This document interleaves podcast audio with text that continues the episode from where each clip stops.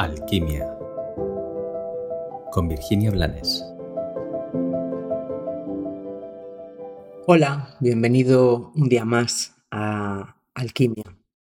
Este episodio pretendo que sea muy sencillito y sin embargo cuando me planteo hablar de esto, seguramente porque es lo que más a menudo me encuentro en la mayoría de las personas, me parece que no debe de ser tan sencillo. Si así lo fuera, ya habríamos trascendido esta inercia tan tóxica de la que hoy te quiero hablar. Voy observando desde que era un adolescente cómo las personas que tienen una vida fácil, una vida en la que reciben muchos apoyos, muchas ayudas, en la que las puertas se abren para ellos cuando desean atravesarlas, tienden a ser las personas que más se quejan, que más eh, dramatizan los pequeños sucesos intrascendentales y que menos agradecen y menos creen en los milagros y en la magia que inunda sus vidas.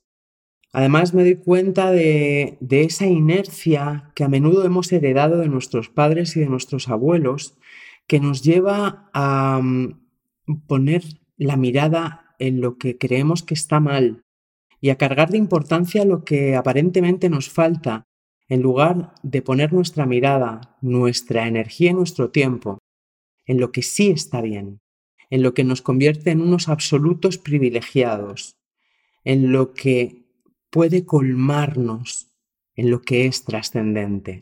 Por eso te decía que es sencillo, es tan sencillo como revisa en tu vida eh, todo aquello de lo que te quejas y planteate que no estuviera. Te pongo un ejemplo muy, muy, muy básico.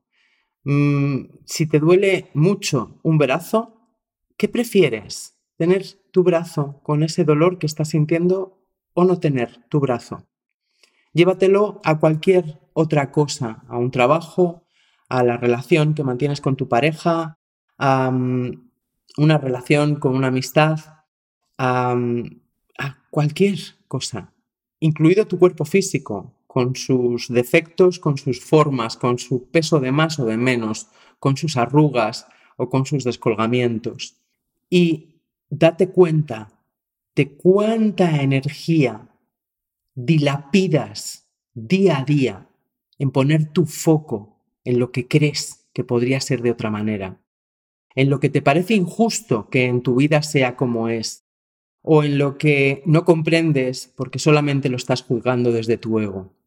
Date ese permiso y desde ahí toma conciencia de cuántos problemas creas cada semana o en cada tránsito vital para justificar ante ti que merecías algo y que tú también lo pasas mal como los demás.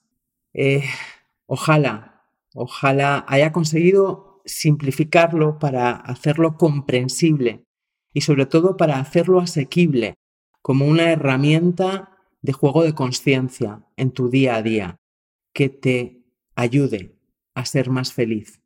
Porque sí, merecemos ser felices, aunque no sea en la forma en la que nuestro ego nos dicta.